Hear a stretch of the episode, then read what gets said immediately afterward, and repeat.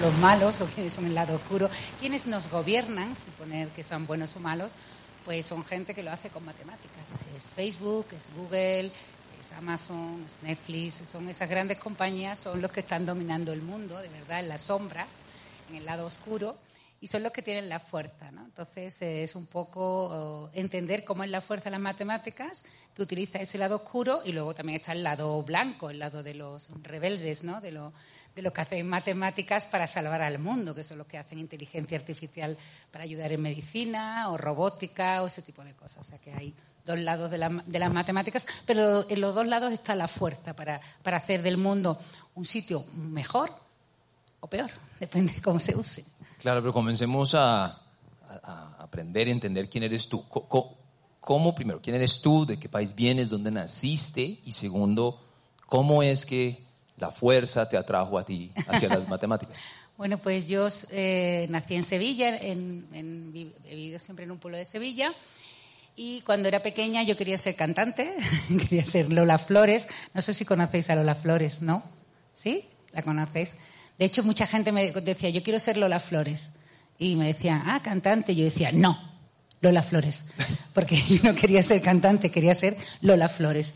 Luego ya cuando, ya en la adolescencia sí que ya había madurado un poco y ya cambié de opinión y ahora quería ser Madonna. Y, otra vez era lo mismo, dice la gente, ¿qué quieres ser? ¿Cantante? Yo, no, Madonna. Así que si me lo preguntaran ahora diría Rosalía, ¿no? Porque es un poco Rosalía es la mezcla de mis dos ídolos, ¿no? De Madonna con Lola Flores, la metes en una costelera y te sale Rosalía. Eh, bueno, es muy desagradable meter a Lola Flores en una costelera porque está muerta. Pero bueno, eh, tonterías aparte. Luego yo quería estudiar, eh, cuando estaba en el instituto, ya sí, como no sabía cantar, no he cantado mi vida bien, pues la asignatura que más me gustaba era matemáticas, porque era la más fácil. Era eh, yo me acuerdo perfectamente la primera vez que resolví una ecuación lineal de esta de x más 2 igual a 4. Entonces yo recuerdo dar un grito en el cole y decir, qué chulo, lo he descubierto, lo he descubierto, ¿no? Entonces había una serie en la tele que se llamaban Los Ángeles de Charlie, que a los más jóvenes no, no les sonará. ¿A ti te suena, más o menos? suena, suena mucho, yo creo, estaba en la televisión colombiana. Y yo, que eran de unas chicas que eran detectives, y yo decía, ay, soy como los ángeles de Charlie, ¿no? Porque puedo descubrir cosas con las matemáticas. Y bueno, me resultaba muy fácil porque las matemáticas pues eran como un juego, ¿no? Tú te aprendías las, las reglas y las cosas eran como tenían que ser. O sea, era seguir la lógica y todo era igual. Y me gustaba más matemáticas pues que geografía. Porque la geografía no tiene lógica. O sea, ¿por qué el río que pasa por mi pueblo se llama Guadalquivir? porque alguien le ha dado la gana, ¿no? Y yo no entendía por qué se tenía que llamar Guadalquivir, o por qué las palabras agudas se tienen que acentuar y no las, yo qué sé. O sea, eran normas, no, iba a decir estúpidas, pero no quería decir estúpidas, caprichosas. Y mientras que las matemáticas no, ¿no? O sea, el 7 es primo porque tiene que ser primo, ¿no? Esa cosa. Entonces me gustaba las matemáticas, esa lógica, y, y me enamoré de las matemáticas, aunque también me enamoré en los últimos cursos del Instituto de la Filosofía. Y entonces yo quería ser filósofa. Pero mi profesor de filosofía me dijo, ¿no te gustan mucho las matemáticas? Digo, sí, pues estudia matemáticas para que puedas trabajar y comer. Y, luego estudia filosofía. Y, y, tenía razón, desgraciadamente, ¿no? Porque no, y nada, hice matemáticas, ya me enamoré de las matemáticas, voy a ir acortando esto, hice mi tesis doctoral, siempre he dado clases en la universidad, nunca me ha interesado o no me ha importado, lo digo honestamente, cómo se enseñaban las matemáticas a los niños, no era una cosa que no me preocupaba, yo estaba allí en mi mundo, con mi investigación, con mis grafos, era súper feliz y lo sigo siendo. Eh, tengo días como todo el mundo, pero soy básicamente feliz. Y hasta que nacieron mis hijos, y cuando ellos tenían 6 y 8 años empezaron a hacerme preguntas de matemáticas. Bueno, también porque los niños están un poco condicionados, porque la madre es matemática y el padre es matemático. Y entonces mi hijo pequeño con 6 años, ahora tiene 15, me preguntó, yo llevaba una camiseta con el número pi y, ese fue el Big Bang. Una tarde que estábamos jugando me dice, ¿por qué llevas siempre eso? Eso es el número pi, porque el padre y yo usamos camisetas con chistes o con cosas matemáticas, ¿no? Allí en España se le dicen, somos frikis, no sé si aquí, ¿cómo le llamáis? A los que llevan nerds, ¿no? Son nerds. Pues, ¿cómo? ñoños. ñoños, ñoños. Ñoño me gusta más. Bueno, nosotros, nosotros decimos, es que llevamos camisetas frikis. También nuestros vecinos dicen que somos estúpidos, o sea que, depende de quién, a quién le pregunte, ¿no? Siempre llevamos camiseta con cosas matemáticas. Y entonces el niño veía mucho el número pi, decía, ¿qué es eso que lleva siempre en la camiseta, no? Que es una mesa o una portería de fútbol. Y yo dije, no, es un número. Es un número, se llama pi, y se quedó así. Digo, es un número que está entre el 3 y el 4. Y el que es, era y es muy visceral dijo, eso es mentira. No hay ningún número entre el 3 y el 4. Viene el 3 y después el 4. Y yo como tenía poco control le dije, en realidad hay infinitos. Y entonces ya saltó el otro que tenía 8. ¿Qué es infinito, mamá? Y ahí se lió. Entonces fue cuando el padre me dijo, eso te pasa por hablar de irracionales con niños. Y yo dije, pues eh, fue la primera, eh, ahí, ahí nació todo, porque yo decía, pi es un número muy importante, pi es tres y una mijita, tres y un poquito, un cachito muy chiquitito, muy poquito. Y dice, dame, pues, a ver, dame pi besitos. Y digo, ¿y eso cómo se hace? Y él me los dio, me dice, pues tres gordos y uno chiquitito. Y bueno, eso es pi. Y además decía, y pi es un número muy importante mm, para medir los círculos. Si no tuviéramos pi, no conociéramos el número pi, no, podrían medimo- no podríamos medir ningún círculo. Entonces se quedó muy serio pensando y dice, claro, por eso las pizzas se llaman pizzas, porque son redondas. O sea, toda esa conversación y más larga sobre el infinito, eh, eh, yo la conté, yo tenía un blog personal donde nunca hablaba de matemáticas, porque yo, o sea, mis matemáticas eran mi mundo, ¿no? Yo, mis artículos, mis cosas, no, no, lo, no lo compartía con nadie que no fuera de mi entorno, ¿no? No sabía si a alguien le podía interesar aquello. Y yo aquella conversación y un poco todo mi intento de explicación de qué era el infinito, de qué eran los números irracionales, porque yo tengo muy poca vergüenza, y además le decía, no hay ningún número que, que te, tú dividas eh, uno entre otro y te dé pi. Ya el mayor si sabía algo de, de dividir. Y digo, no hay dos números enteros. No me mires así, que yo sé que tú eres matemático. digo, no se pueden dividir dos números entre ellos que dé de resultado pi. Y él me dice, pero los habéis probado todos. Y yo, no, no lo he probado todo. O sea, toda aquella conversación yo la conté en mi blog y me inventé un cuentecito para, digo, este cuento me lo he inventado. Y bueno, no sé, era un blog que yo creo que tenía dos años y que tenía en total 150 visitas en dos años, de mis primas, básicamente. y aquella mañana, pues explotó. Explotó. Había una la entrada se llamaba, el artículo del blog se llamaba Dios, Pi y el infinito, porque mi hijo quería saber lo que era Pi, lo que era el infinito. Era sobre las grandes preguntas de mi hijo de seis años, ¿no? Y, y lo de Dios es porque, como ellos no van a religión, porque en casa somos ateos, y él quería ir a religión con su amigo Pablo, que él se, que su amigo Pablo iba a otra clase para religión, pues estaba siempre enfadado conmigo porque yo no creía en Dios y decía, es que ¿cómo vas a creer en Dios si solo compras libros de matemáticas? Cómprate libros de religión, verás cómo existe y tal. Bueno, yo contaba todo eso allí y, y aquella mañana el blog boom explotó porque alguien lo puso en una portada de, ¿cómo- no se llama, ¿cómo se llama? Como un portal de difusión de blogs y aquella mañana entraron 30.000 personas en, muy poco tiempo. Me llamaron de la radio al despacho de la universidad y queremos hablar del blog. Digo, pero he dicho algo que haya ofendido a alguien porque o sea, esto no lo lee nadie. Y ahí empezó todo. Entonces, eh, eh, ahí conocí a, a Raquel García Uldemolins, que es la ilustradora del libro, que es la que hace todos los libros. Y empezamos, empecé a contar matemáticas para niños. Ella me dijo, esos cuentos, te puedes inventar esos cuentos y yo le pongo ilustraciones, ¿no? Y la verdad que lo mejor del blog son las ilustraciones, son preciosas. Y empezamos a hacer una colección de, que se, está en el blog, que lo podéis ver, es todo gratuito, es Mati, de matemáticas Mati. Y sus mateaventuras, y son cuentos de- para niños. Bueno, en realidad yo no pensaba en los niños, pensaba más en las familias, ¿no? Que los papás, las mamás, que, o los tíos, las tías, los abuelos, las abuelas, que no se acordaran de las mates, pues que pudieran co- recordarlas un poco mientras que contaban un cuento a los niños, ¿no? Para que, sobre todo para que los niños vean que las matemáticas son unas cosas que salen de la, de la vida, que, que no es que llega alguien y te dice, venga, dividí, ¿para qué? Venga, hace esto, ¿para qué? ¿no? Sino que vayan saliendo como, que vayan aprendiendo matemáticas como aprenden vocabulario, ¿no? Porque son parte de, su vida, son parte de su entorno. Y la verdad que tuvo bastante aceptación, tengo que admitirlo, y empecé a ir a dar eh, charlas por los coles. Voy a ir ya cortando, ¿eh? Charla- me invitaban a dar charlas en cole y el instituto, y ahí fue cuando, o sea, primero detecté que a los niños les gustaban mucho las mates y que había que contárselas bien. Y cuando empecé a ir por los coles, bueno, los niños eran los míos, claro, mis dos hijos, que eran mis espectadores, eh, me ocurrió una cosa muy triste que te lo estaba comentando antes a, a él aquí dentro, que es eh, que me encontraba niños muy, muy pequeñitos, de 5 o 6 años, que me decían, a mí no me gustan las mates.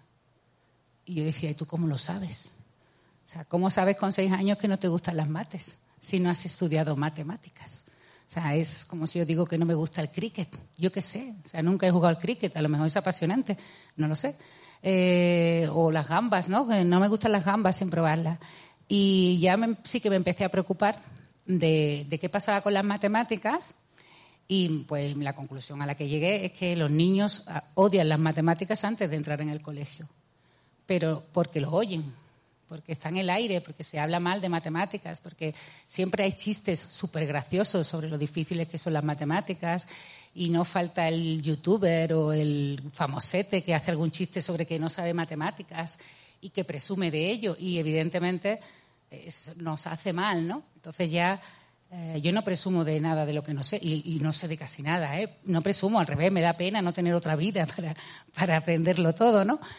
Pero de las matemáticas, no sé aquí en Colombia, pero en España eh, hay, hasta, hay hasta libretas, cuadernos para el cole que pone odio las matemáticas en la portada. pero qué mente clara se le ha ocurrido. ¿En qué momento piensas tú que eso es una buena idea, no? en inglés, ¿no? Pero, pero que suena, I suena mejor. Pero bueno, eh, o sea, es así. Y entonces fue donde di el paso, ya voy a terminar esta pregunta. Eh, hay que enseñarle matemáticas a todos. O sea, quiero que todo el mundo, los abuelos, los papás, los youtubers, todo el mundo hable bien de las matemáticas, que la gente hable de matemáticas pues con una sonrisa, como cuando habla, pues no sé, de, las flores o, del jamón ibérico. O sea, las matemáticas son algo útil, son algo necesario, pero sobre todo son algo bonito y divertido. Porque mi experiencia como divulgadora es que a todo el mundo le gustan las matemáticas. Lo que pasa es que algunos todavía no lo saben. Pero cuando, pero cuando te acercas a ellos, ellos descubren que les gustan las matemáticas. Es que no conozco a nadie que no le gusten las matemáticas. O sea, porque dicen, no, a mí no me gustan, no me gustan, eh, porque asocian matemáticas a los cálculos, a hacer cuentas. Y eso no son matemáticas, eso es una parte, tú sabes, eres matemático. Eso es una parte chiquitita de las matemáticas que además la hacen las máquinas mejor que nosotros. La matemática es una forma de ver el mundo, es una forma de como yo le digo a los adolescentes, es como un capítulo del CSI, ¿no? Hay unas pistas ahí, tú tienes que, con la lógica y con lo que tú sabes, con la intuición, reconstruir lo que ha pasado y llegar a la solución del problema, ¿no? Y eso es muy bonito, a todo el mundo le gusta jugar. Y cada vez que consigo que me encuentro con alguien que normalmente es su propia ansiedad ante las matemáticas la que dice, no, no me lo cuentes, que no lo voy a entender, que no lo voy a entender, pero yo soy muy pesada y al final se lo cuento, la reacción de todo el mundo es la misma, es sonreír. Nunca nadie me ha dicho, vaya rollo.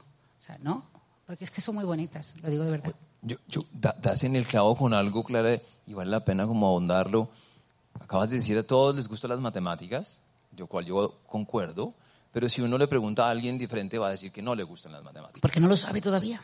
Pero fíjate que hoy me llama una periodista del tiempo a preguntarme si le puedo colaborar haciendo unas preguntas de matemáticas porque tienen una sección llamada Mídete a ti mismo, donde hacen preguntas de algún tema, de música, de folclore, de lo que sea. Y me estaba diciendo que el que más visitas recibe es cuando lo hacen en matemáticas. Ah. Y yo dice, pero, y luego vi el de música, era bonito, y el de fútbol era bonito, y el de matemáticas, pues era matemáticas. Y qué curioso, eso quiere decir que hay mucha gente que le gusta, eh, pero no sé, pero como que no se ve, como que no se sabe, como que no lo dice, como que, pero, pero, es, pero eso lo pueden contar.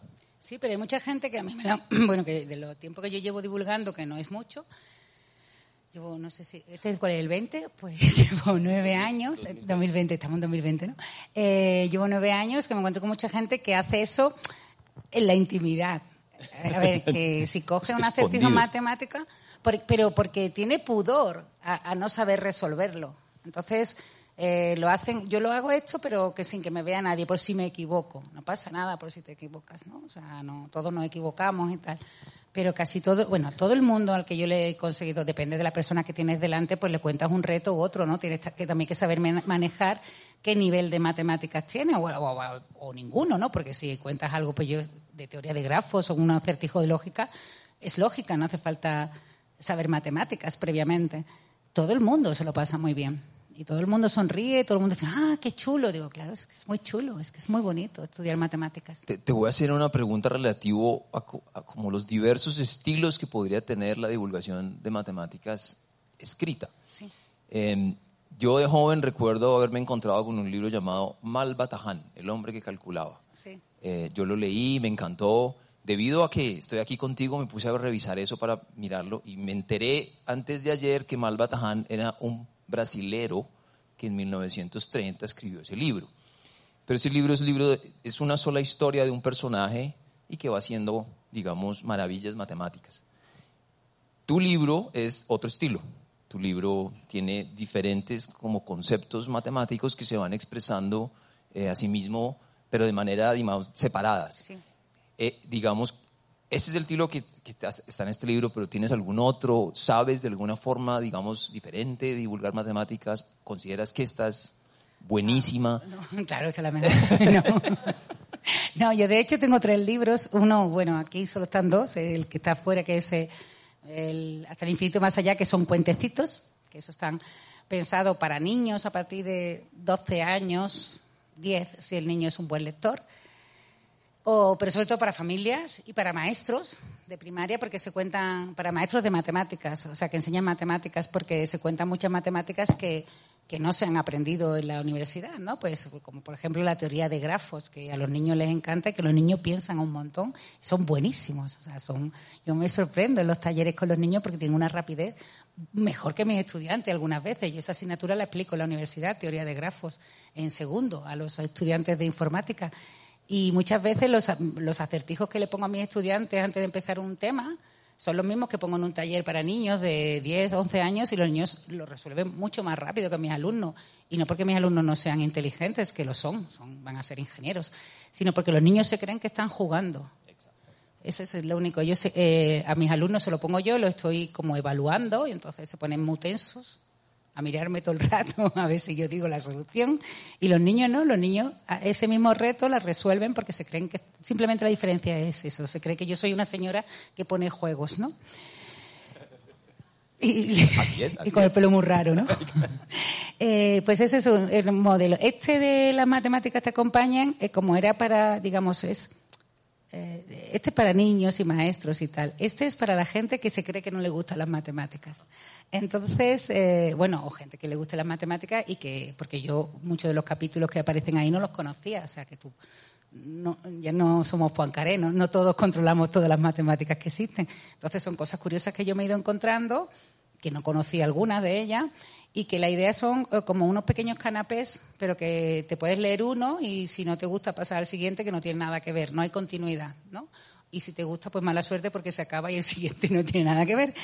Pero son canapés de buscando situaciones que son cotidianas, pues, o que son conocidas, pues Juego de Tronos, o, o Pokémon, o los Pokémon, o cómo atarse los zapatos, cómo dejar la, tapadera del retrete, cosas que son cotidianas, cuántas matemáticas se pueden encontrar en, esa, en, esa, en esas actividades cotidianas, pero son capítulos muy cortitos, no se profundiza demasiado en las matemáticas, sino simplemente se da una idea, no, se enseña mucha matemática, sino se dice aquí se usa esto y tal, y, no se dan los detalles, ¿no?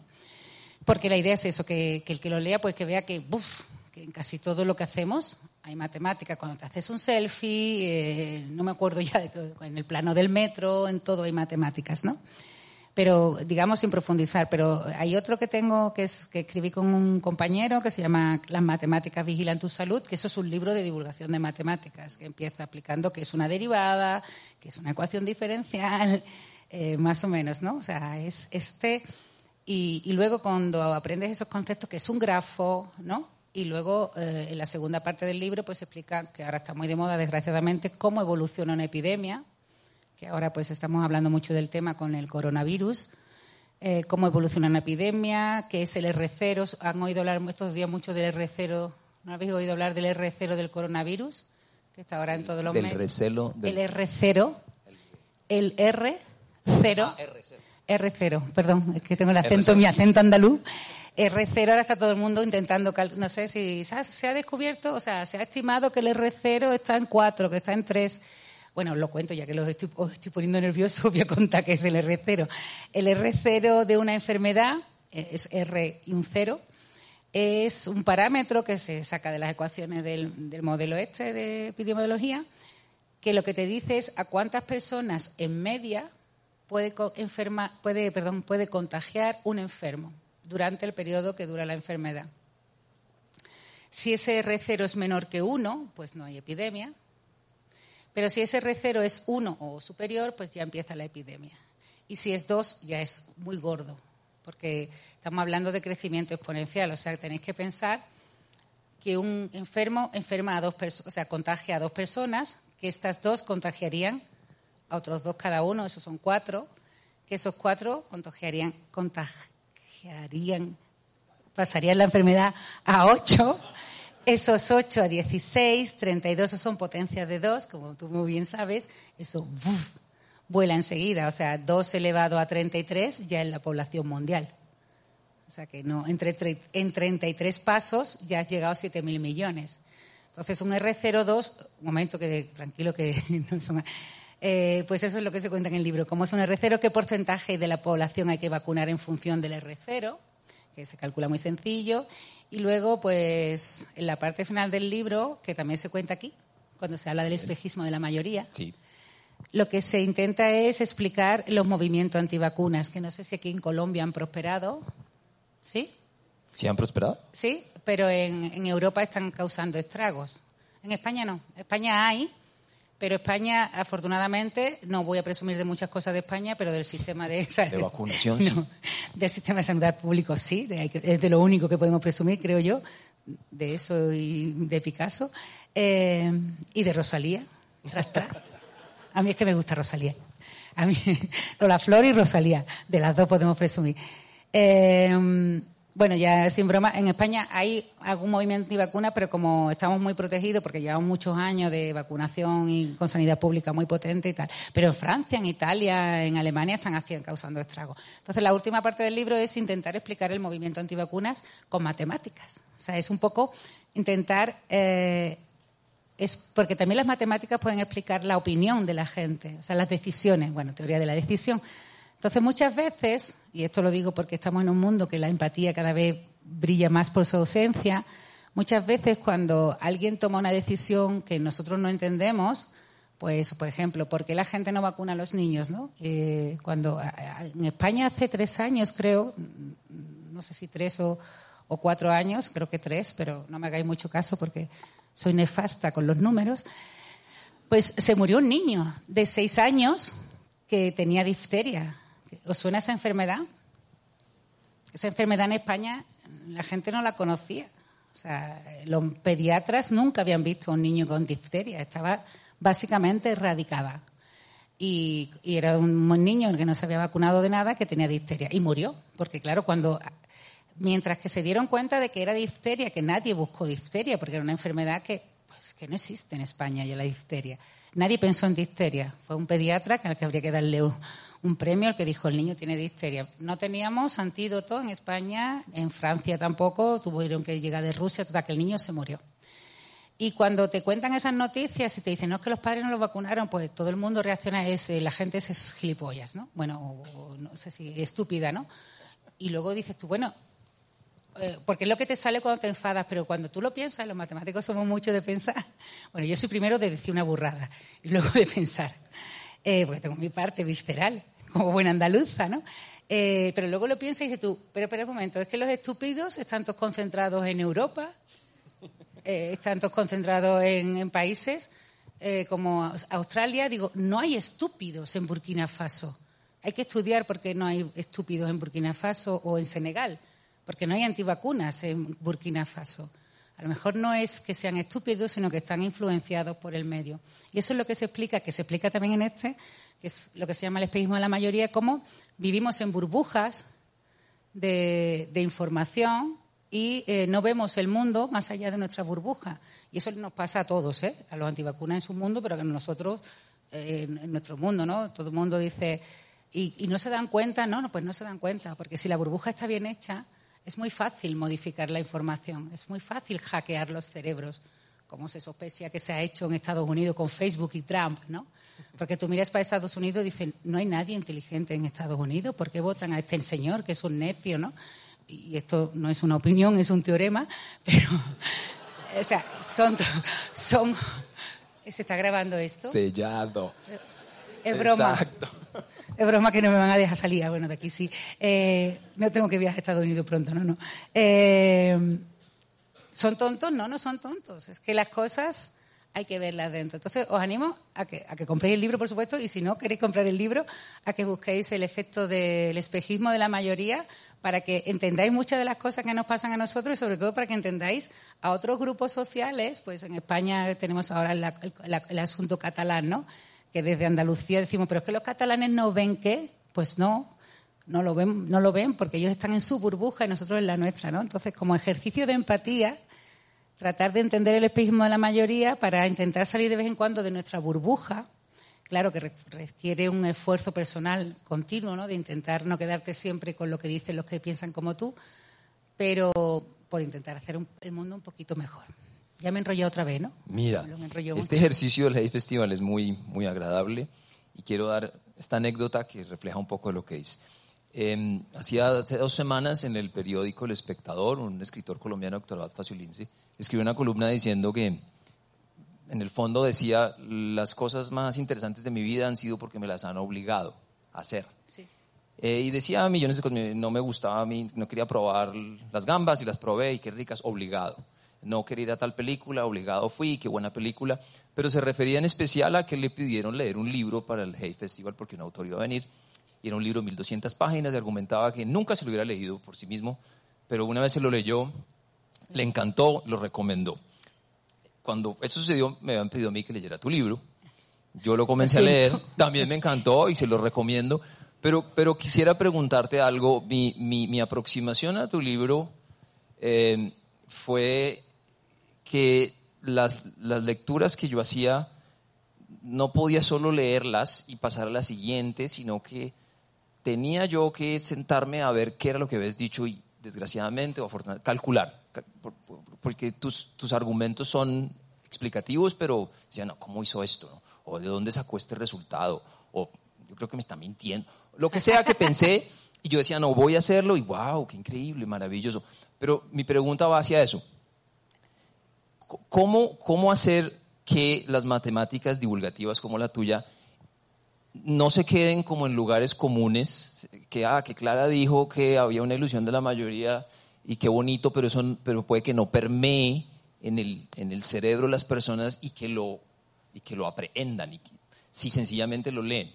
O sea, yo leo, ah, sí, por ahí oí que había una cosa de un virus y que se esparcía y que había un R sub cero, pero no tiene nada que ver con el coronavirus actual. O leí la, la, evolución de la mayoría, pero eso no tiene nada que ver con mi Facebook ni, ni mi Twitter. Es solo una historia de la escritora que divulga las matemáticas. La pregunta es, ¿cómo, cómo ves tú que se debe leer un texto de divulgación matemáticas? Uf, qué difícil, no sé si ni siquiera si la he entendido. Eh, evidentemente, es que muy lista no soy. De hecho, bueno, iba a hacer un chiste, pero no lo voy a hacer, porque están grabando. Eh, lo borramos, lo borramos. Eh, borra, borra, borra eso. Eh, no, es que hay un chiste en España que no lo quiero hacer porque es un poco despectivo que siempre dice las rubias son tontas. ¿No? ¿No había escuchado ese chiste? Por eso no lo quería hacer. Es que los chistes no cruzan muy bien el Atlántico. Ya lo comprobé el año pasado en México, que la lié muy gorda con un chiste. Bueno, pues es un chiste que se suele decir. Entonces yo suelo decir, no, yo es que soy rubia, esto es inteligencia artificial, ¿no? Entonces el chiste, fuera de, no, no soy rubia, Sí, soy un poco tonta, pero no quería hacer el chiste porque ya, ya he comprobado que los chistes no cruzan bien el Atlántico y que solo cuentes tus chistes en tu zona de confort. Bueno, eh, no sé si lo he entendido. Eh, ¿Cómo lo tienen que leer? Pues eh, no lo sé. O sea, quiero decir, eh, yo creo que ahí los ejemplos eh, son lo de la espejismo de la mayoría, cuando yo lo cuento en las charlas, que lo cuento mucho, la ilusión de la mayoría la gente eh, siempre, normalmente, encuentra un ejemplo que, le recuerda, ¿no? Pues eh, yo, por ejemplo, cuando vas a votar a las elecciones democráticas, ¿tú crees, cuando pones tu papeleta y tal, que va a ganar eh, el partido que tú has votado? Y luego te llevas una sorpresa. cuando salen los resultados electorales, dices, ¿qué ha pasado? Si yo no conocía a nadie que votaran a esta gente.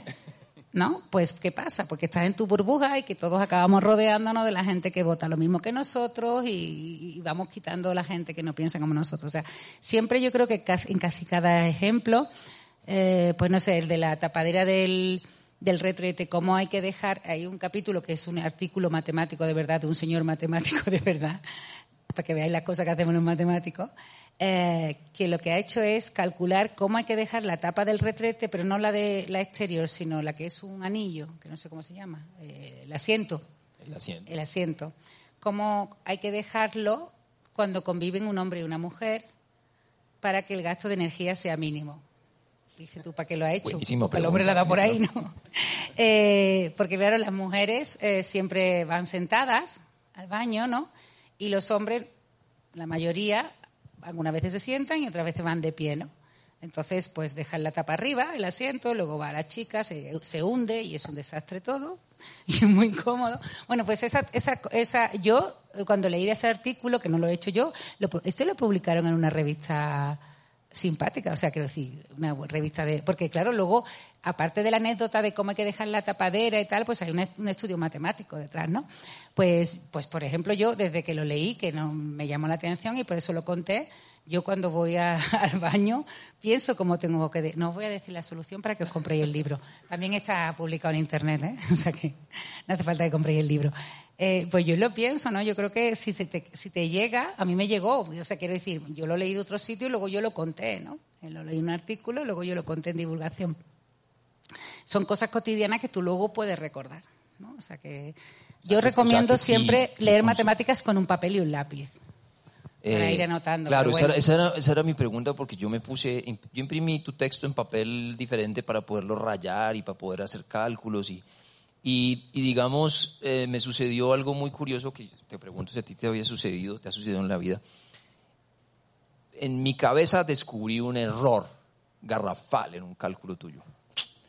Eh, es, el, eh, un pequeño capitulito, claro, les cuento, claramente estaba mal yo, pero es un pequeño capitulito donde Clara, explica que si hay, digamos, un, en un cine, se le dice a, la, a una persona, a una sola, eh, que tiene que escoger el lugar de la fila donde pararse y que si llega a escoger ese lugar y, sucede que todos los que están adelante de esa persona tienen cumpleaños en diferentes fechas, es en diferentes fechas, ¿cierto?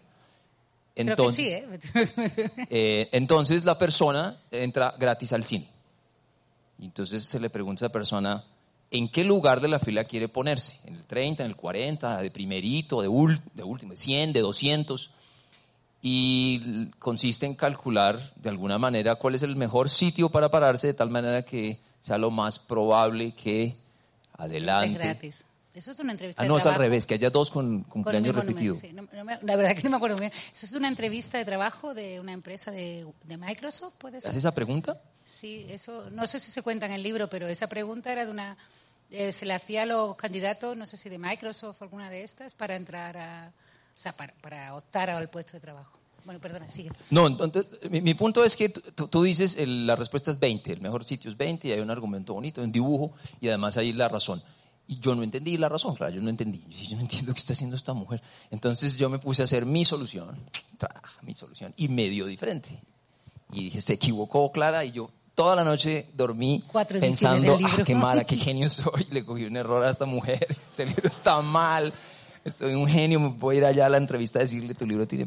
Claro, el otro día, esto no puede ser, esto no puede ser, revisé, claro, había puesto una K en vez de una N y estaba mal, ella estaba totalmente bien, sino que yo lo había hecho de otra manera. Eh, y te pregunto, eh, ¿te pasa a menudo eso que tú ves eh, otra forma mucho más barata, mucho mejor de hacer las las muestras divulgativas donde en el fondo a veces está mal y luego te toca, no digo que tu libro, previo al libro, que estás en el blog. errores a otros? O que tú misma haces tu blog y haces algo de matemáticas con tu argumento pero posteriormente es miércoles, ese argumento está mal. Ah, bueno, sí, sí que me he equivocado y me lo han corregido y yo he dado las gracias en un comentario final, no se me cae ningún anillo. o sea, porque yo claro que me equivoco como se equivoca todo el mundo, no pasa nada, lo reconoces y lo agradeces. Lo que sí, a lo mejor sí que lo que sí hago es cuando veo contar un, en, pues, un artículo de investigación algo con una fórmula o un método un poco complicado, lo que hago yo sí es cambiarlo y casi un poco ocultarlo para que pueda ser divulgativo, ¿no? O sea, lo que pasa es que a ti no te lo voy a ocultar porque tú, si lo, quiero decir, no ocultarlo en el sentido malicioso de que no lo vean, sino de que no, no tener que entenderlo, ¿no? Porque si no pierdes el hilo conductor de la historia y, y, a mí no me... O sea, este libro no es para aprender matemáticas. Eh, no. No, es para saber que hay matemáticas. El otro que estaba yo hablando de, de, las vacunas y de las epidemias, ahí sí puedes aprender matemáticas porque va despacio. Y en el próximo que voy a sacar también se puede aprender porque va despacio y va intentando enseñar matemáticas. Aquí no vas a aprender matemáticas. Aquí vas a ver que hay vas a aprender que hay matemáticas en muchos sitios, pero hay cosas que yo me las salto. Porque necesitas una base previa que igual el lector no las tiene. Ni falta que le hace para seguir entendiendo que hay una solución matemática para eso. Hay otros que sí están más desmenuzados porque está al alcance de casi cualquiera, las operaciones. Entonces, sí, este libro no espanta con cálculos, es hermoso. Y digamos, el primer capítulo, el primer, digamos, historia matemática habla de la paradoja de la amistad. También. Que, quisiera explicaras, que es muy bonita porque es, curiosa. Es, y es un teorema. Y es un teorema. También. Eh, la paradoja de la amistad es un resultado, no sé de cuándo, cuándo es, pero bueno, es un resultado que se sabía siempre bueno, y que se sabe siempre, que es un teorema, que dice que en cualquier eh, grafo, bueno, en cualquier grupo social, lo voy a adaptar a grupos sociales, eh, tus amigos, para casi todos, o sea, aquí hay un grupo social, todos los que estamos aquí, bueno, pues de los que estamos aquí, la mayoría tiene menos amigos que sus amigos. O de otra manera, para casi todos los que estáis aquí, vuestros amigos tienen más amigos que vosotros se siente. Es así. Y, Hay que aceptarlo. Y, es una cuenta muy sencilla. tienen más amigos que ustedes. Es así. Y es una cuenta muy simple de hacer. Tus amigos son más populares que tú. Hay que aceptarlo. Es algo que seas un influencer, ¿no? Y no sé si hay aquí algún influencer en la sala. Entonces me estoy equivocando, pero este lo quitamos. Y es una cuenta de hacer medias. En realidad, la paradoja de la amistad dice que si tú coges, por ejemplo, eh, o sea, en la vida real es muy difícil hacerlo porque tú no sabes ni siquiera cuántos amigos tienes tú. Si os pregunto cuántos amigos tiene, pues posiblemente no me sabéis decir un número, porque nadie tiene en su cabeza cuántos amigos tiene, ¿no? Pero lo podéis hacer con Facebook. Ni siquiera, y si yo te digo, tengo cinco amigos, tampoco sé cuántos amigos tienen ellos, ¿no? Necesitamos saber cuántos amigos tenemos nosotros y cuántos amigos tienen los demás. Y eso no se sabe. No se sabía. Nunca se sabía. Eh, hasta ahora con las redes sociales. Bueno, yo sospecho que una, vecina de mi madre sí, sí lo sabe, pero por lo menos el pueblo lo tiene controlado.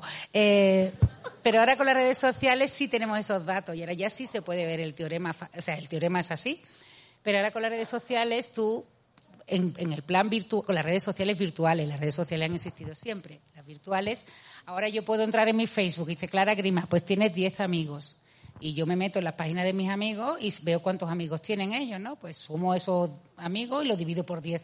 Básicamente calculo la media de amigos que tienen mis amigos, que es eh, sumar cuántos amigos tienen cada uno y dividir por el número de amigos, ¿no? Mis 10 amigos, pues sumo 15, tal y tal. Pues esa media, para casi todos, para yo supongo que para todos los que están aquí, siempre sale más alta que tu número de amigos. Es una cuestión de medias, es muy sencilla. Y, esa se llama la paradoja de la amistad, ¿no? que, que todo el mundo tiene menos amigos que sus amigos. No es todo el mundo, ¿eh? Pero es un porcentaje muy alto. Luego está la paradoja de la amistad generalizada, que dice que tus amigos son más guapos que tú, tienen más dinero, le, le citan más los artículos. Pero bueno, para eso están las abuelitas, ¿no? Para quitarnos nuestros complejos. Ahora ya en serio, ¿por qué a los matemáticos nos interesan estudiar la paradoja de la amistad? Es, es una cuenta muy sencilla, es una media, o sea, que sale muy sencilla, es muy fácil calcular cuántos usuarios de una red social están afectados por la paradoja de la amistad. Basta con calcular con quienes están conectados y calcular la media y compararla con el número de amigos, o sea que es una cuenta trivial. ¿Y por qué nos interesa la paradoja de la amistad? Porque en realidad cuando miramos una red social los que nos interesan son los que no están afectados por la paradoja de la amistad, porque los que no están afectados son los que se llaman influencers, o conectores o sensores, como lo llamamos. ¿Y por qué queremos detectar los sensores? Por, por muchas razones. Una, pues por ejemplo, para vender zapatillas de deportes. O sea, si tú detectas los sensores de Instagram, pues es más barato darle unas zapatillas de deporte de tu marca a una influencer o a un influencer de Instagram con un cheque con muchos números también y que salga con esas zapatillas, eso tiene más impacto social que una valla publicitaria. Primero porque o que la televisión. Primero porque los jóvenes ya no ven la televisión, seguro, ¿no? A que no veis los anuncios. Vemos la televisión a la carta, ya no se ve la televisión. Y segundo, porque las vallas publicitarias no las mira nadie, porque vamos todos mirando para, agachando para el móvil. Entonces, desde el punto de vista de la publicidad, es fantástico conocer los sensores, desde el punto de vista de la manipulación de la información también, que eso también es un poco. Esos sensores son los que provocan luego el espejismo de la mayoría.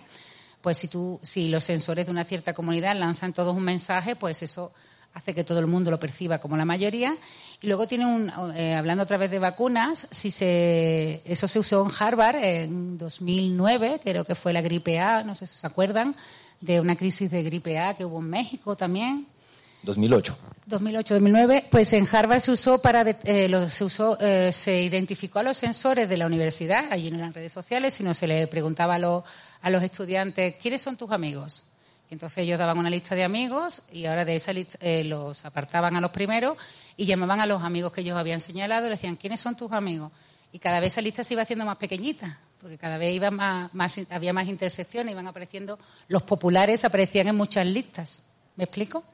Y esos populares lo identificaron como los sensores. ¿Para qué? Para monitorizarlo. Porque cuando una epidemia llega a una población, los primeros que enferman son los sensores los que se porque son los que están más eh, conectados con más gente. Entonces los monitorizaron y efectivamente, creo que, si no me equivoco, que se enfermaron, los sensores se enfermaron creo que 11 días antes que los no sensores. Entonces, si, si un sensor eh, sirve para monitorizar una enfermedad, saber si va a llegar la epidemia a un cierto, o sea, que tiene unas cosas más humanitarias. Y luego, en el caso de que haya vacunas, para la enfermedad, pues ahora el coronavirus, si se desarrolla la vacuna, que no creo que hasta ayer no estaba desarrollada, no va a haber vacuna para todos. Ni tiempo, ni dosis, ni dinero. Entonces lo que se intenta es vacunar a los sensores, porque son los que más contacto tienen para eh, hacer como de escudo, ¿no? De que de proteger a la, cuando no se puede proteger a todos, que es lo ideal, pero hay veces que no se puede. O sea que, que es un aparte de hundirte en la, en la miseria cuando te dicen que tu amigo tiene más amigo que tú, luego se le puede dar eh, una utilidad práctica muy interesante. Claro, esas, esas tres aplicaciones están en tu libro, que yo encuentro maravilloso, se los recomiendo a todos. Vamos a entrar a una sesión de preguntas, como aquí nos habían dicho en la organización. Entonces, si alguien tiene alguna pregunta para Clara o para aquí, para algunos los, para los, para Clara especialmente, por favor eh, levante la mano y con mucho gusto eh, alguien de la organización les pasa el micrófono y aquí hay un, aquí adelante. Eh, bueno, muy buenas noches, muchas gracias por asistir y tengo dos preguntas. La primera es que muchos matemáticos cuando están investigando o están haciendo matemáticas afirman que sienten algo parecido a, ahondar en lo desconocido, en aquello que no se sabe, o sea, en, en cuando están descubriendo nuevas cosas, inventando las matemáticas, descubriendo matemáticas, sienten eso, que están abriendo nuevas puertas hacia, hacia nuevas teorías. Mi pregunta es si ustedes en algún momento lo han llegado a sentir y si sí, nos podrían contar un poco de esa experiencia. Y la segunda pregunta es precisamente esa tarea de la divulgación, cómo lograr que el paradigma de las matemáticas cambie. O sea, cómo en las instituciones académicas como los colegios, las universidades, no se vea las matemáticas como simples cálculos, porque leía en, un artículo tuyo de la BBC eh, que no sabía dividir por tres cifras o calcular raíces, y está bien, las máquinas hacen mejor que nosotros, lo bonito de las matemáticas es pensar. Entonces, ¿cómo enseñarle eso a los niños? En las universidades también, a, a, lo interesante que resultan, a lo versátiles que, son las matemáticas, y como tú decías, poder apropiarnos de eso y de esa forma cambiar la perspectiva un poco. Gracias. Pues eh, a la primera pregunta, eh, pues sí, la verdad es que hace, fíjate que lo piense, en 2018, si te has leído el artículo lo habrás visto, se habla de los escutoides, pues en 2018, o sea, yo trabajo en geometría computacional y teoría de, grafo, teoría de grafos, que es, pero en plan, en plan teórico, muy, muy teórico, o sea, de, y maravilloso, ¿no? Porque yo no sé si va a servir para algo, pero y lo bonito que es, ¿no? O sea, me dicen, ¿esto para qué va a servir? Digo, no lo sé, pero es como la poesía, ¿no? Es una cascada de razonamientos lógicos que cae y que tú dices, wow, qué bonito, y lo he hecho yo, ¿no? Eh, pero eh, hace unos cuatro o cinco años, pues unos biólogos nos llamaron para, eh, porque estaban intentando describir, ay, sí me los he traído los escutoides, me los he dejado en el hotel. no en 3D. Eh, estaban intentando describir la forma geométrica que tenía, si lo puedo explicar sin dibujitos, que tienen las células que forman el epitelio. El epitelio sabemos que es la membrana que recubre nuestros órganos, ¿no? Que es una membranita, como una funda que tiene, bueno, si hay algún biólogo en la sala que me perdone por la, por la falta de rigor, que es como la funda que recubre nuestros órganos. Entonces es una funda que la tenemos que pensar que cuando la miramos al microscopio no es una, no es como una hoja de papel, sino que tiene volumen. Es como si fuera un pan de molde, ¿no? Gordito, ¿no? Una, una torrija allí. Es un pan de molde gordito que recubre nuestros órganos y eso está formado por piececitas que se pegan unas con otras. Entonces, hasta nuestro artículo se pensaban que esas piececitas, como si fueran piezas de Lego, pero a nivel celular, que forman el epitelio eran prismas, que si por si alguien no se acuerda de lo que era un prisma, son las cajitas larguitas que tienen la misma base arriba y abajo, ¿no? Pues un pentágono arriba y abajo, como las cajitas donde nos dan el vino y eso, ¿no? Son los prismas o pirámides truncadas, que son igual, son cajitas que tienen la misma base, un pentágono arriba pentágono abajo, pero uno más chiquitito y otro más grande. ¿no? Eso es lo que se pensaba. Y, este Luis Mascudero, que fue el jefe de investigación de biólogos, que nos llamó a dos matemáticos, Alberto Marca y a mí, nos dijo, no pueden ser prismas, no pueden ser eh, pirámides, porque mm, es que sale muy porque veíamos que cambiaba la, que, o sea, que tú mirabas el epitelio por un lado y había dos células que estaban pegadas, por ejemplo, una, como las pueden teñir, una roja y una verde estaban pegadas, pero si le dabas la vuelta al epitelio ya se habían separado. Entonces algo pasaba por el medio del epitelio para que, porque dos primas si están pegados, están pegados hasta el final, y dos pirámides truncadas si están pegadas, piensa en dos fichas de Lego, si están pegadas, ves pegadas las caritas de arriba, pegadas las caritas de abajo, y aquellas se separaban y se metían células por en medio y evidentemente no podían ser ni primas ni, ni pirámides. Entonces Alberto Marque y yo hicimos, eh, le estuvimos dando vuelta, pensábamos que eran células de Voronoi en tres dimensiones y bueno, otras, otras figuras de tres dimensiones que conocíamos y ninguna correspondía con lo que estábamos viendo al microscopio. Y al final Alberto y yo dijimos, bueno, si la naturaleza supiera matemáticas, ¿cómo lo haría? Y entonces describimos eh, pues un modelo absolutamente teórico que salió de nuestra cabeza, que no lo voy a explicar aquí porque además sin imagen es un poco complicado, pero de ir trazando planos perpendiculares y tal y calculando diagramas de Voronoi para el que sepa matemáticas. Y dijimos, si la naturaleza supiera matemáticas, haría esto, ¿no?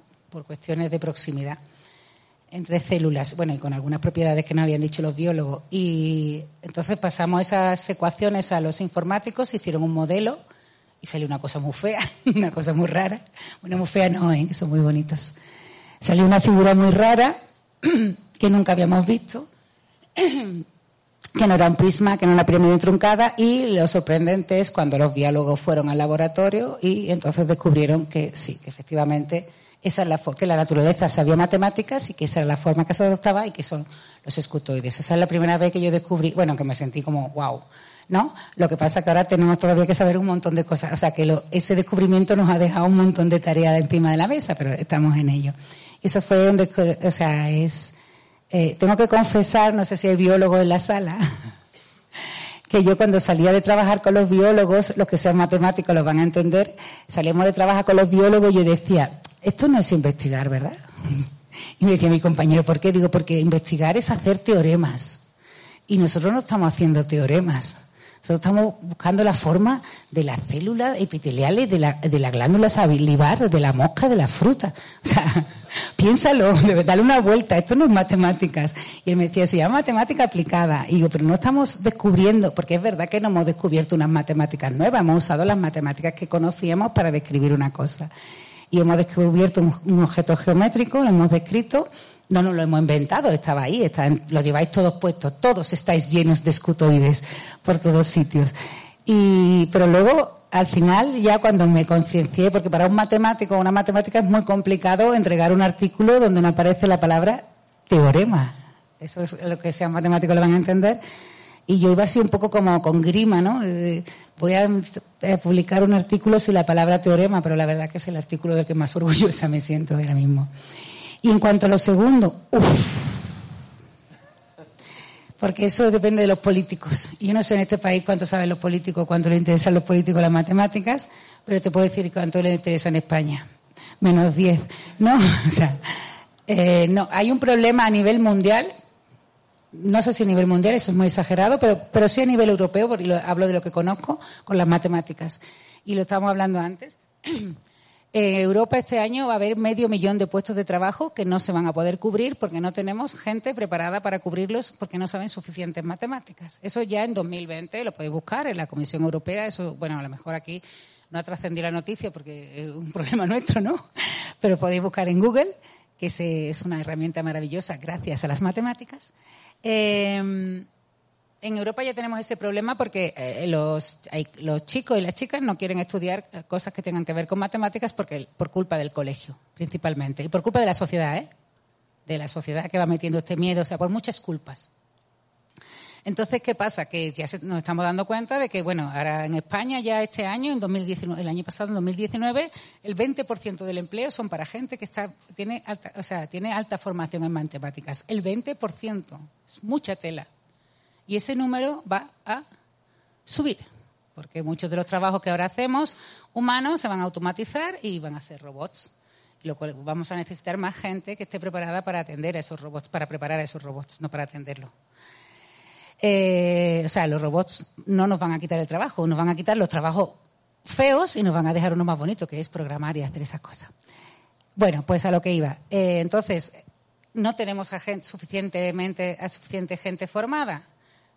¿Por qué? Porque los niños de toda Europa, no solo de España, pues odian las matemáticas desde muy pequeñito. Entonces, en Estados, en Estados Unidos, perdón, en el Reino Unido y en Francia ya se han puesto las pilas y ya el Reino Unido en sus presupuestos ya tiene un dinero especial, una bolsa especial para la formación en matemática, para cambiar programas, para preparar a profesores, para quitarle horas de clase a los profesores para que tengan tiempo para prepararse, que también hay que hacerlo, para actualizar los, eh, los colegios y tal. En Francia, pues eh, tienen de, no sé si de consejero, a Cédric Villani, que da una envidia porque es una medalla Fields. Y entonces lo primero que ha hecho Cédric Villani, que es un gran matemático, es llegar y decir hay que cambiar la educación de matemáticas. Y de hecho, en plan napoleónico, ¿no? Ha dicho, yo, un francés es un napoleón. ¿Hay algún francés en la sala? Son, son muy napoleónicos, ¿no? De hacer de la educación de las matemáticas una prioridad de Estado. Porque de eso, o sea, depende el futuro de un país pues eh, están haciendo eso. En España no se está haciendo nada. ¿Y qué es lo que hay que hacer? Bueno, en España le echamos la culpa al gobierno anterior, que es lo que hacemos siempre. Es eh, empezar desde abajo. Pero eso es muy complicado porque hay que convencer a los políticos. Entonces, ahora un método que funciona mucho es el método Singapur, que es el de tocar las matemáticas desde pequeñito y aprender a, aprenderlas en contexto, que se está implantando en España, pero a nivel casi particular de los colegios, ¿no? A en Singapur no le va mal. Pero evidentemente es un problema que hay que, mm, que hay que resolver porque es un problema de Estado y, ahí no exagera Cedric Villani, porque si los niños, y además es que en España en los últimos años ha bajado la- la la- el porcentaje de estudiantes que hacen carreras vinculadas a las matemáticas, a la física, a la ciencia y tecnología ha bajado en el siglo XXI. O sea, no, no tiene sentido. Lo que estamos porque y todo es el miedo a las matemáticas. Siempre se señala el miedo a las matemáticas. Yo voy a hacer una carrera que no tenga matemáticas, voy a estudiar algo que no tenga matemáticas. Y lo que estamos consiguiendo con eso, en un corto plazo, es que estos chicos y chicas estén eh, condenados a la exclusión laboral porque si cada vez el trabajo va a necesitar más gente con matemáticas, pues y cada vez menos gente estudia, pues no sé, tendremos que traer a gente de Singapur y de Corea del Sur o de Japón a trabajar en, los puestos que necesiten matemáticas y nos volveremos a Alemania a coger uvas. ¿no? O sea que no, lo digo un poco como chiste, pero a mí sí me preocupa. O sea que cada vez que en España hay una manifestación y tal, por cualquier chorrada, digo, lo que debería estar en la calle es todo el mundo reivindicando lo que tú dices, que se sienten y que se pongan a- a hacer de la, de la educación de las matemáticas una prioridad de Estado, porque si no, sus hijos van a estar, en algún sentido, hombre, no todos tienen que estudiar matemáticas, pero sí muchos. Entonces, a una parte grande de la población de nuestros hijos lo estamos condenando a la exclusión laboral. Y eso es muy duro. O sea que, estamos, ¿qué, qué- qué hay que hacer? Convencer a los políticos. antagonizar un poco con Clara, Me he puesto muy seria. como para ponerlo aquí echarle chile al guacamole.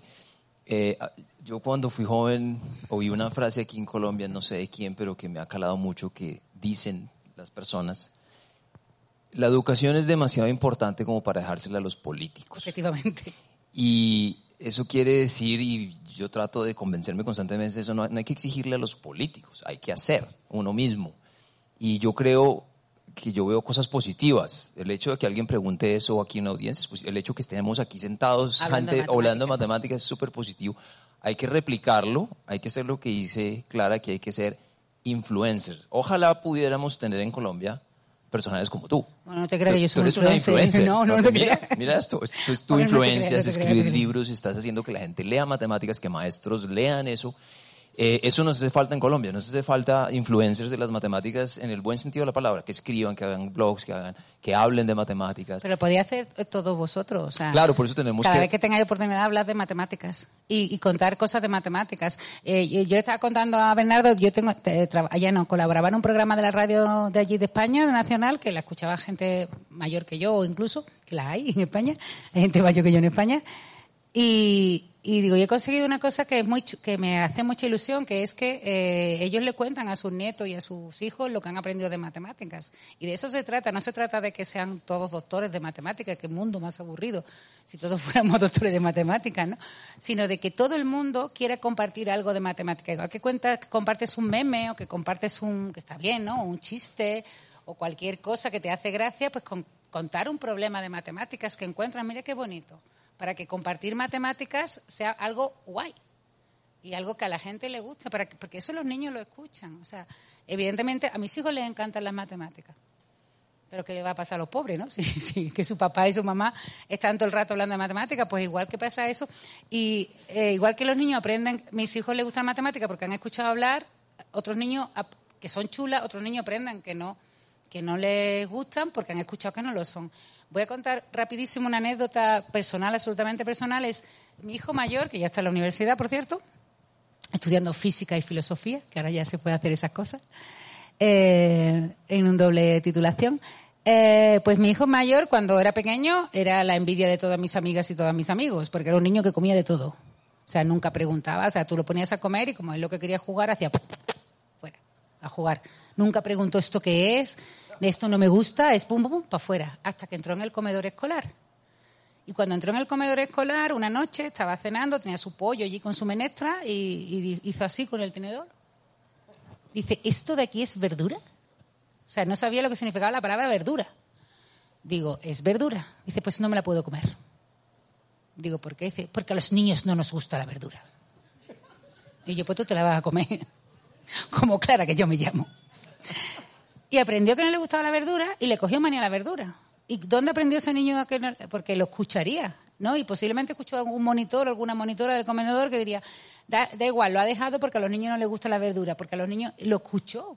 Y entonces él era un niño y él quiere ser parte de su tribu. Y no le podían gustar las verduras porque si no era un niño raro. Entonces estaba todo el rato intentando identificar qué del plato era verdura, para que no le gustara. O sea, esto es, a mí me hizo gracia, pero yo al rato digo, es que lo que pasa con las matemáticas. No te pueden gustar las matemáticas, porque a nadie le gustan. Si tú escuchas, a los niños no les gustan las matemáticas, a mí no me pueden gustar las matemáticas, porque yo no quiero ser un niño raro. Por eso tengo que identificar cuáles son las matemáticas primero para odiarlas, o buscar cuál es el calabacín para dejármelo. ¿no? Y es, a mí me, me, aparte de la anécdota que puede ser simpática y tal, es, ostras, es esto lo que pasa con las matemáticas. Todos queremos ser parte de nuestra tribu, porque somos todos partes de tribus y nos encanta ser parte de nuestra tribu. Y si algo no le gusta a mi tribu, que es un poco lo que se explica también en el espejismo de la mayoría, a mí no me puede gustar. Bueno, quiero decir, sí te puede gustar, pero que eh, hay que tener un ego muy fuerte para, iba a hacer otro chiste español, hay que tener un ego muy fuerte para que tú vayas en contra de la tribu. Entonces, eh, hay que conseguir que, hablemos bien de matemáticas. O sea, que- y eso no hace falta ser un influencer, sino vosotros ahora cuando vayáis, pues cogéis, buscáis en Google o si no sabéis algún acertijo y lo aprendéis y lo comentáis. O sea, cuando la gente empieza a hablar de política o algo, pues te voy a contar algo de matemáticas. Además, las matemáticas siempre dan buen rollo. Y, la, y, compartir matemáticas, y habláis de matemáticas, o leéis noticias de matemáticas, y, y compartirla, pero con, con alegría. O sea, que hay muchas cosas muy bonitas de las que hablar de matemáticas. Todos llevamos un móvil, ¿no? Se llama móvil aquí o celular. Un celular. celular. Todo, eh, o sea, WhatsApp, eh, Google Maps, Instagram, todo eso es matemáticas. Pues cada vez que vaya a mandar un selfie, mira qué selfie me he hecho gracias a Ingrid Daubeschis, que descubrió la... Bueno, no hace falta. Gracias a las matemáticas. Clara. Em, desgraciadamente pregunta, ¿no? tenemos que terminar, me dicen los Sí. organizadores aquí. que- Eh, ¿Tenemos tiempo? Si nos dan tiempo los Sí, jefes. Sí, sí. Pero no tiene micro. Listo, allá va el micrófono para allá. Además, esa pregunta me va a gustar por, por lo que he escuchado.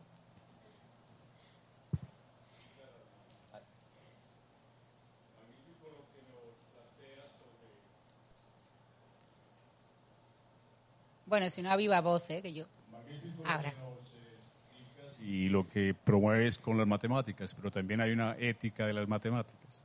No sé cómo la has pensado, porque en realidad eh, pasa cuando nos explica lo del experimento biológico, que han dado resultados, muchas cosas desagradables a partir de las matemáticas. ¿Has pensado en esa posibilidad de De la ética de las matemáticas. empezar a plantearlas para que no se vaya al, al otro extremo de las matemáticas mal aplicadas, como en el análisis conductual, en lo que hacen las redes y en mucha investigación científica que nos está dando que con las matemáticas estamos creando cosas Pues, poco es- bueno, yo- monstruosas, entre comillas. o sea, no yo, pero ya se está pensando, de hecho veníamos hablando en el coche, eh, porque como yo he dicho al principio que quería ser filósofa, digo, de hecho ahora la filosofía, la ética, sobre todo tiene unos retos increíbles, que es esto, dotar de ética a los grandes avances tecnológicos. Estamos en la revolución tecnológica, que yo creo que es la más bestia que ha vivido la humanidad, y es bien, porque la revolución tecnológica va a traer muchas cosas buenas, pero también puede traer muchas cosas malas.